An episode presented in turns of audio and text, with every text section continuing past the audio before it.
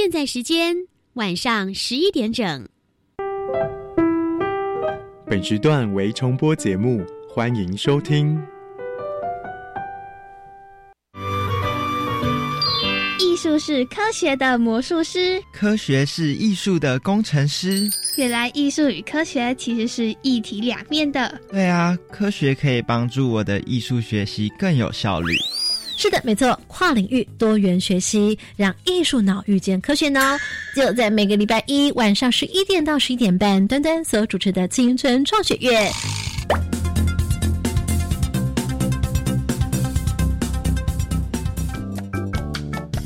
Hello，同学们，欢迎再次收听青春创学院，我是端端。在今天节目当中，特别来邀请到的青春主角是来自哪个学校的同学呢？来邀请到是来自云林斗六国中美术班的同学。我们来听听看青春主角。大家好，我是邱子俊。如果一开始知道过程这么辛苦，可能就会打消参赛念头。还好当时就答应了，才能有这本绘本的诞生。大家好，我是许宜佳。回想起来，这真是一段。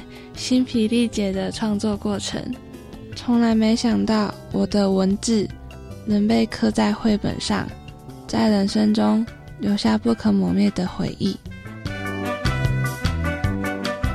这节目当中呢，要来跟大家呢分享的是有关于海洋科学哦。特别呢是对如果喜欢画画、喜欢绘本的同学，到底要怎么样把科学知识来融入到艺术的创作当中呢？我们今天就要来借由典范来跟大家分享。大家好，我是邱子俊，我在绘本当中是负责绘图的部分。好，接下来另外一位。大家好，我是许宜佳，我负责是故事的部分。那今天呢，除了这两位主角之外呢，还有两位旁听的同学一起来参与哦。来，我们请他们自我介绍。大家好，我是张根宇，目前就读于北一女中。大家好，我是叶明阳，目前就读于建国中学。我想先请问一下同学，创作绘本的时候呢，回想在当时你们的那个辛苦的过程，你们觉得最大的考验是什么？我们绘本创作的时间就只有短短一个月，时间相当的紧迫。一开始最大的困难就是。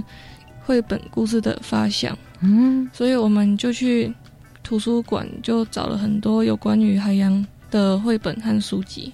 其中，我们对蓝屿的原住民还有飞鱼特别有感想啊。在搜寻资讯之后呢，对于主角的设定也有一些想法，有了 idea。那之后呢，还碰到什么样的困难？困难就是要怎么样把科普的海海洋的知识怎么融入绘本里面。那平常你们在学校里面的时候，对于地球科学喜不喜欢？还没教到，还没教到哦，所以故事大概有些想法也讨论出来了。那你们怎么样把它落实在你们的纸本上面？大概有一个彼此的共识呢？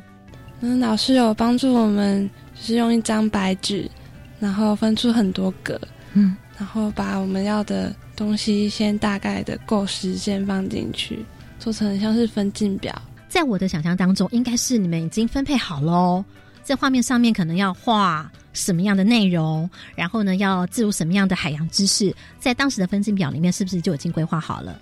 不是，不是哦，那是怎么样子呢？凭空冒出来，凭空冒出来，为什么？就想到什么就放什么。哦，分镜表里面已经落定好的是你们的故事的走线吗？还是什么走线？哦，就是人物它的发展这样子，但是并还没有把海洋的部分怎么样来融入。这是你们上了图书馆去找资讯的时候才来想说可以放进什么样的内容，是这样子吗？是。那今天在现场有我们这个旁听的同学哦，刚刚你们听到这我们的主角他们在搜集资讯的过程当中，哎，跟你们想象当中是一样的吗？其实我们就是他刚才有讲到分镜的部分，其实我们连分镜是什么都不知道，因为音乐班是没有表演艺术课。所以其实很多东西我们都也都没有学到。那么如果呢是我们这个有实战经验非常厉害的作家，他又是怎么样的来搜集资讯，怎么样的来做这个故事走线的规划？他的步骤又会是有什么样的经验？我们可以来学习呢？稍等一会儿，马上回来。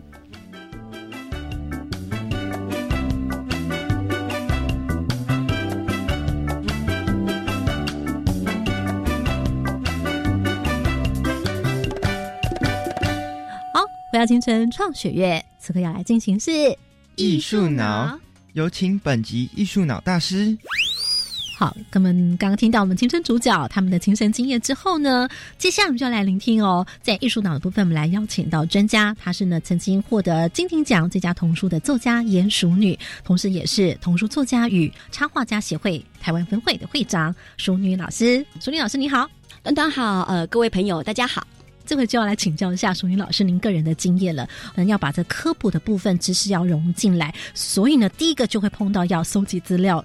就我了解，呃，不止你自己的本身的创作，你还有一些创作是属于邀稿型的，对不对？嗯，没错，可能是这个邀稿的厂商啦，或者是单位，它有些特殊的需求喽。嗯，没错，因为其实呢，我相信你们都读过《巧莲智》，有《巧莲智》有个童话的单元，那个童话的单元呢，我写了很非常非常多的故事，所以那个约稿当中呢，其实就会牵涉到刚刚呃各位同学讲的这些问题哦，比如说我今天有个主题。关于科学的知识，嗯哦，那其实科普的范围其实还蛮大的。比如说，我写过一集，他就跟我说，我要讲一个露珠的故事。露珠就是晨露的露珠，对对对，清晨的那个露珠的故事。哎，可是呢，他要给的孩子是，比如说，呃，大概三到四岁的小孩。嗯，最重要的主旨，他要讲的是勇敢。嗯，所以要有一个勇敢，然后要一个动物的角色，然后要跟露珠有关系。嗯，那我怎么收集资料呢？刚刚听到同学讲说，我们一般现在可能是图书馆啊，是网络啊。呃，事实上呢，其实比如说我们要讲跟海洋有关系或跟大自然有关系的，我最建议呢，你们就是真的走到海边，哎，就是你真的，我真的就是早上起床去看那个露珠啊，在阳光下的颜色。然后那个露珠怎么慢慢的从叶子上慢慢滴下来？我会看到一颗露珠在那抖抖抖抖抖，我就在想，哎呀，这颗露珠应该很害怕吧？我在发挥我的想象力，把它变成一个露珠的一个故事，是不敢从那个上面滑下来的小露珠的一个故事。因为呢，它很害怕。你知道露珠附近啊，还是像荷叶旁边会有青蛙？它青蛙那么大的青蛙。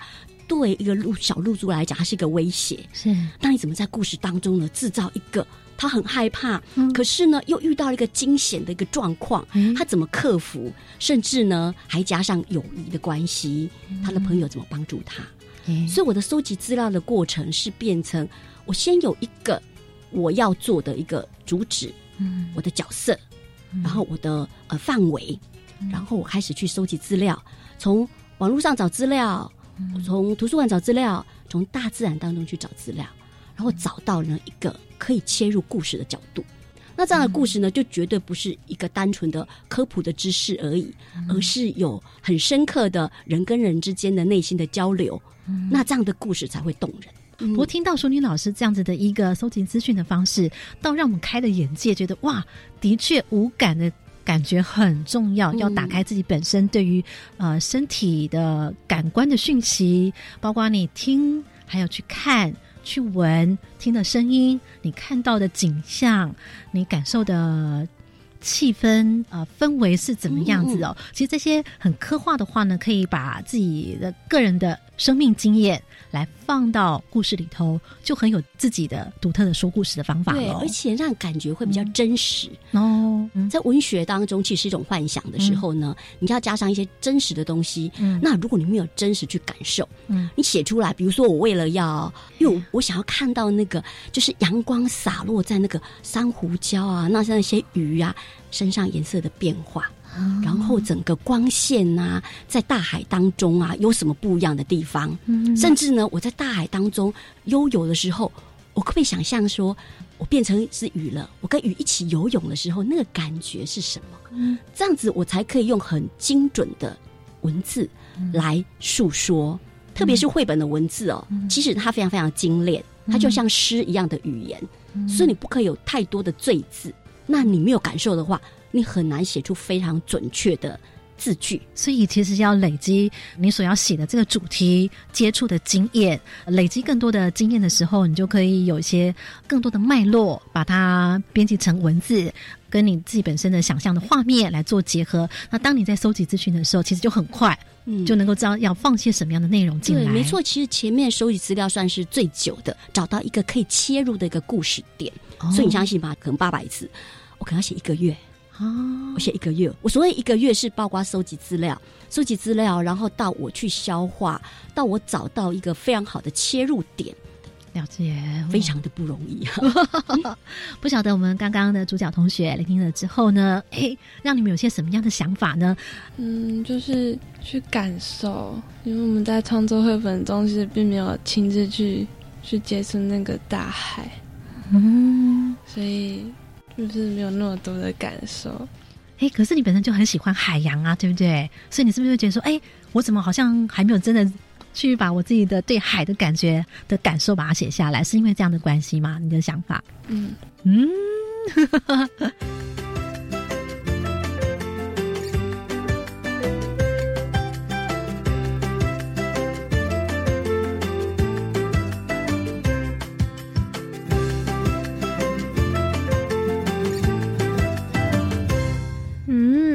艺术脑这样说，那么科学脑会怎么说呢？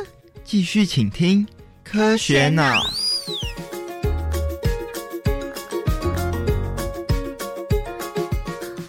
春创雪月，好，刚刚你听到了艺术脑专家严淑女老师来跟我们做这么精彩的专业的分享，相信大家呢也做了不少的笔记。那接下来呢，其实我们刚刚听到了一点非常重要的，就是到底科学知识要怎么样来融入绘本当中呢？科学知识了解多少很重要。我们今天就要来邀请我们收听旁的同学们也一起来加入我们现在来进行的快问快答，我们也从他们的快问快答里面来得到一点基本知识。好，来担任我们的科学脑专家。首先来邀请到是新北市市语中学地球科学葛满龙老师。Hello，葛老师你好。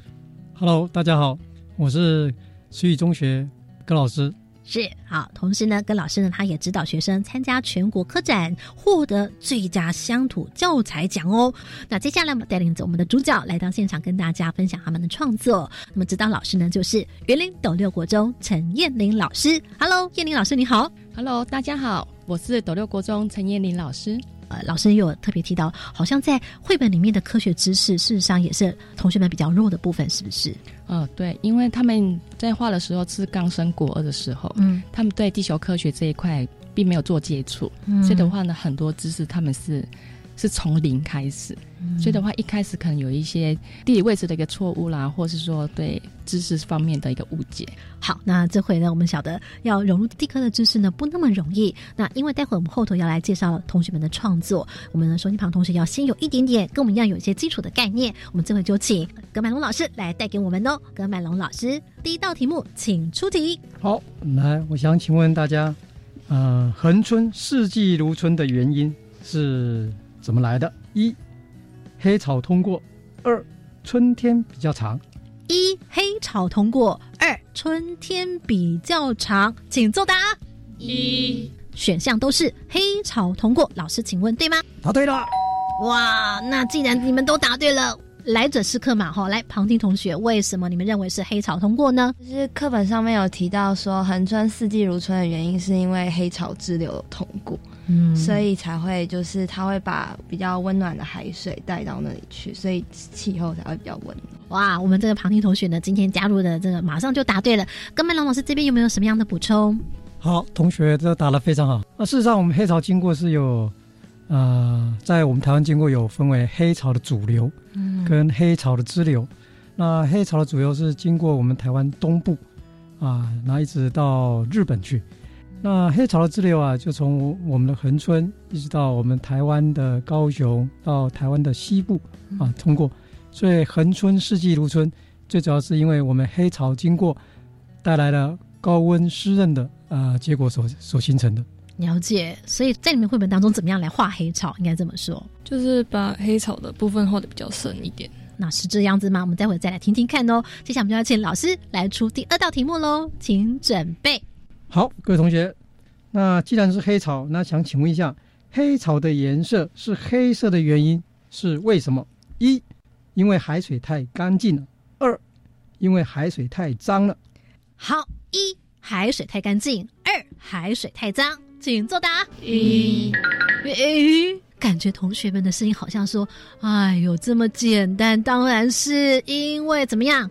海水太干净了，所以看起来比较黑。”为什么呢？为什么海水太干净就会比较黑？应该有些什么样的原因啊？因果关系是怎么来的呢？太干净，所以它的杂质和营养盐比较少，所以阳光穿透水表面之后，反射的光线比较少。那为什么光的反射就比较少？咦，这时候两位同学突然 默默的看着理化课老师，感觉呃，光的反射这好像是物理的现象，请教各位老师，刚刚同学的解释方法对吗？刚才的同学讲的是对的，嗯，因为我们因为海水太干净了。所以阳光的穿透力就可以穿过去比较多一点点，嗯，那反射就比较少一点点。那我们眼睛看到的就是因为反射的东西，嗯，哦，那既然反射比较少，那看起来颜色就比较深，啊，趋近于黑色的东西。那我就要这边请问一下庞婷同学，刚刚你们有办法回馈解释一下海水为什么看起来比较黑？你们重新解释一次。因为海水中的杂质比较少，阳光就比较容易穿透过去，然后就比较少反射。诶，所以意思是说，因为杂质比较少，所以就不会有微粒的挡住，是这样子吗？请问一下，葛麦龙老师。是的。哦，那没有挡住的话，就因为光是直线前进的嘛，所以因为这样的就不会反弹回来。对它，因为它杂质比较多，嗯啊，如果说杂质多的话，光线就会。就会被撞了反射，啊，简单来讲，就最重要的反射。那我们眼睛所看到就是反射的颜色，嗯，哦，所以说它穿透的比较多，那反射的比较少，嗯，所以说我们看的颜色就比较趋近于黑色。了解。那接下来我们就要请陈明老师来帮我们出快问快答第三道题目喽，同学请准备。来，请问珊瑚为什么看起来有多种的不同的一个颜色？为什么珊瑚会是缤纷的色彩？在画面当中，我们不管是呃看到电视节目的报道啦，或者是同学们所画的绘本里面，好漂亮的色彩，为什么呢？有哪几个选项？一是珊瑚虫的颜色不同，二共生藻的颜色不同。一珊瑚虫的颜色不同。二共生藻的颜色不同是哪一个呢？一或者二，请作答。二哦，很有默契哦。不晓得我们双金旁同学是不是也这么的厉害呢？研究主角来帮我们解释了为什么呢？画了这么漂亮的珊瑚，缤纷的色彩，为什么呢？因为不同种类的共生藻所产生的颜色不一样。所以刚刚讲到了一个关键字“共生藻”，哎，怎么样的共生法呢？他们是怎么样的互相给予彼此养分跟能量呢？为什么要共生？他们的共生关系建立在什么样的互助互利上面呢？一个是房东，然后一个是向他租房子的人。那所以他们为什么要彼此需要呢？他提供了住房而已吗？藻类型光合作用所产生的养分，就提供给珊瑚虫使用。然后之后的珊瑚虫代谢出来的东西，又回馈给藻类，再去加以利用。所以呢，在珊瑚藻的部分，你们怎么样把科学知识融入进去？你们的呈现是有什么不同的颜色？好，待会呢，回到节目当中，我们刚经过了有艺术脑的专家、有科学脑的专家来给我们这个补充跟资讯之后，待会我们要来进入到关键密码，来听听看同学他们的作品到底是一个怎么样的作品。待会后头我们要再请专家来帮我们做个点评哦。稍等一会，马上回来。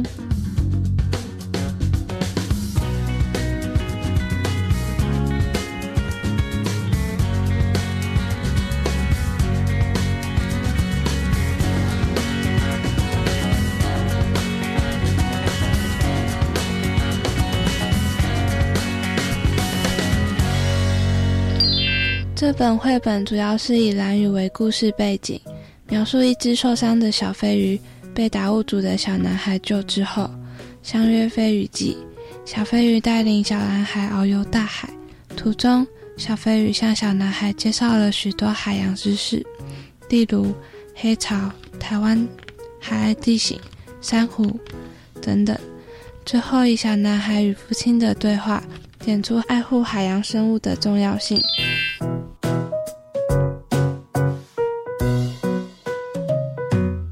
好，来到金城创学院。今天我们的节目主角来自斗六国中的两位同学，呃，他们呢都非常喜欢海洋，在这次当中也是他们生平第一次做绘本。同学们，他们到底呃听了他们的作品介绍之后，是怎么样的来把所谓的科普，也就是呢科学的知识来植入到他们的绘本里头呢？我们来听听看他们同学目前在绘本当中是怎么样的来做呃设计的。首先呢，就是有关于你们的小男孩，包括小飞鱼的设计，都很让很多读者啦。或者是评审老师都非常喜欢哦。我们看到在封面上面这个小飞鱼呢，它好像有一种跳起来哦，这样子如同在海浪里面这样跳起来、飞腾起来的感觉，非常有想象力。我们请同学来介绍一下，你是怎么样来做呃小飞鱼身上的这个花纹的设计的呢？飞鱼身上的花纹是截取平板舟侧面的波浪花纹。蓝雨的平板舟，对不对？对，很特别，它的那个颜色也很鲜亮耶。那个图腾的意思是什么？你知道吗？海浪，海浪，哇！所以呢，这个海浪的图腾呢，就印在了这个小飞鱼的身上。哦除此之外呢，在封面上面好像还有其他的一些文化的一些符号的意义，对不对？比方说还有什么？平板舟上方的那个圆形图腾，嗯，也是由平板舟那边截取过来的。哦，你做了一个怎么样的一个设计呢？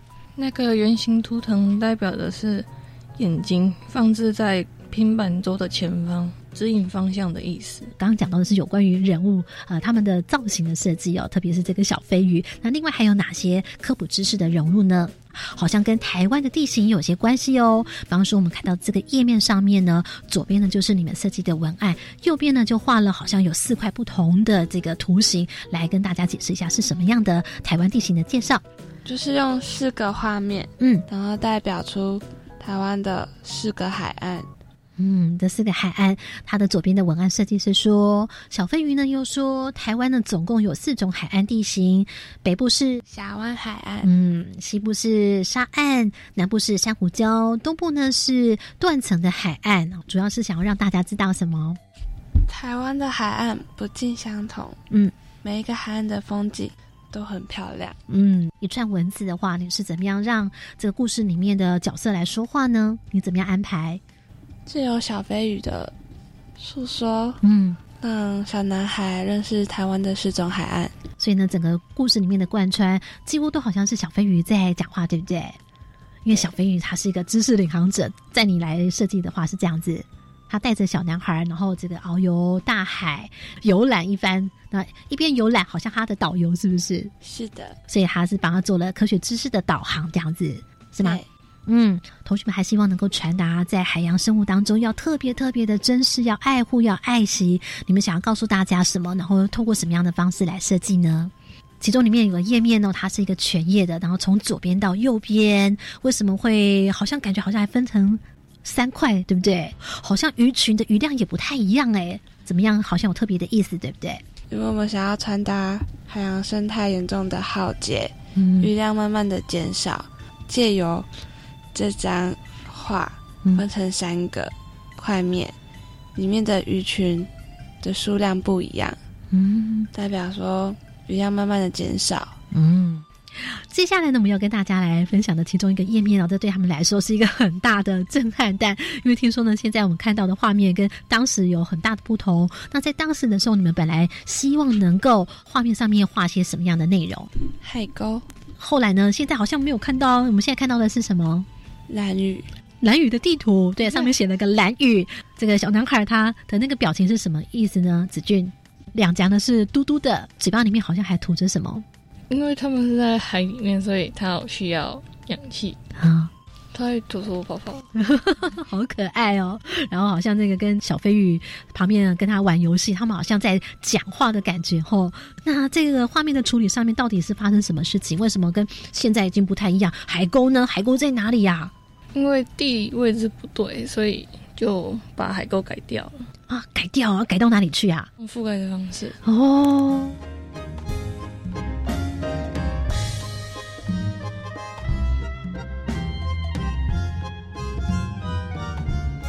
好，那接下来呢，在关键密码当中，我们要请葛老师来给我们一些点题喽。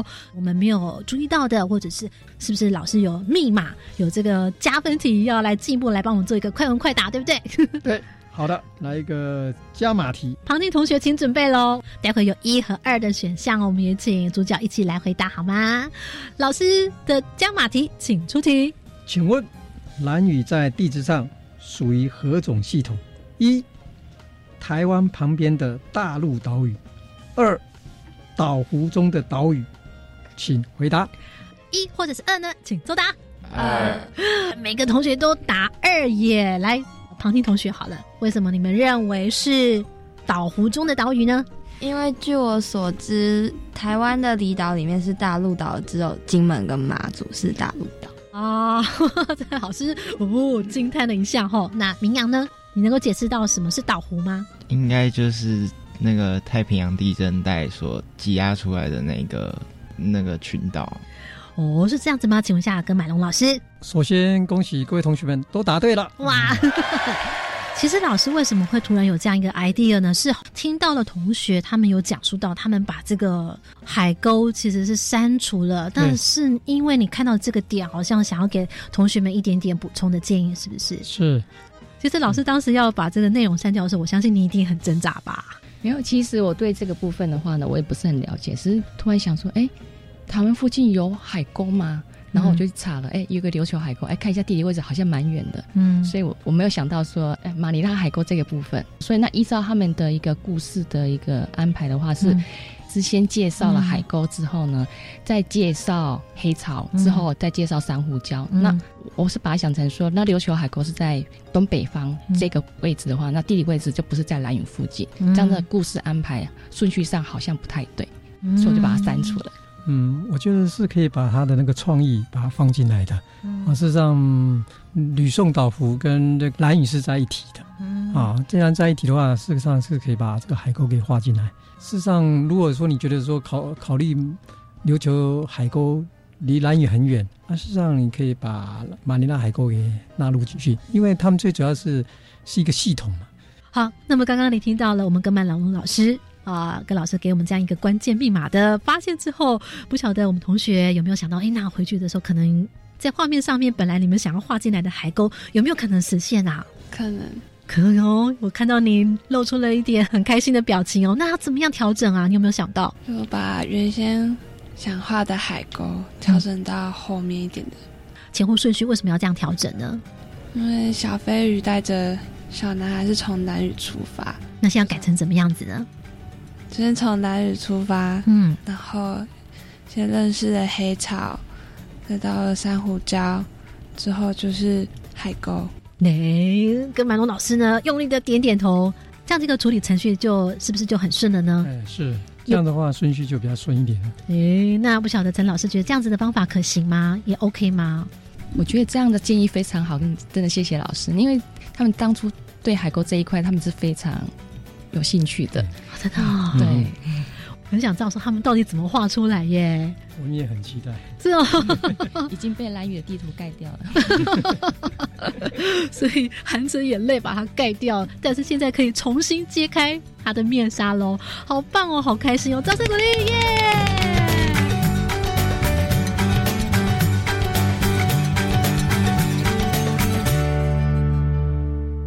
听了两位老师的那个知识，我觉得真的是学到很多东西，很发现其实就是艺术跟科学也可以做一个很好的连接。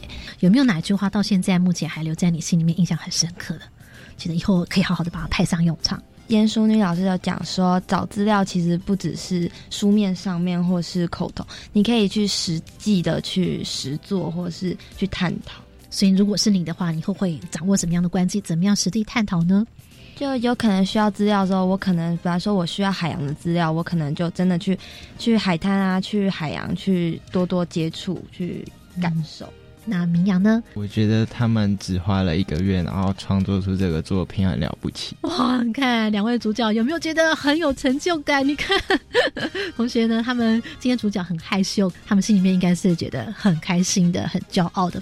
今天节目的最后呢，老师有没有些什么样的话？听过了李明老师，也听过了耿满龙老师，那也听到同学们的分享之后，也给我们收机旁的同学，如果在这方面的跨领域啊，或者是对于科普的创作有兴趣的话，给同学们一些建议。跟参考，其实一开始听到说，哎，这个比赛是要科普结合绘本，其实其实也很迷惘，说这个两个东西真的可以结合吗？嗯，所以其实一开始是有点抗拒的，而且时间上这么短，觉得说那是一个不可能的任务。嗯，可是真的很喜欢一句广告台词：不做不会怎样，可做了真的很不一样。这个过程中，他们所得到并不是那个成绩而已。所以呢，在节目最后，来，我们是不是就请两位同学一起讲出老师给大家的这句座右铭呢？不做不会怎样，做了很不一样。嗯，谢谢陈燕玲老师。还有谢谢我们的同学们，也谢谢我们今天一起来参与的专家、老师们，还有旁听同学们。我们跟大家说拜拜，拜拜。也欢迎同学呢，现在就即刻上我们的粉砖关键字“端端主持人”，不用喽。每个礼拜一晚上十一点钟准时收听。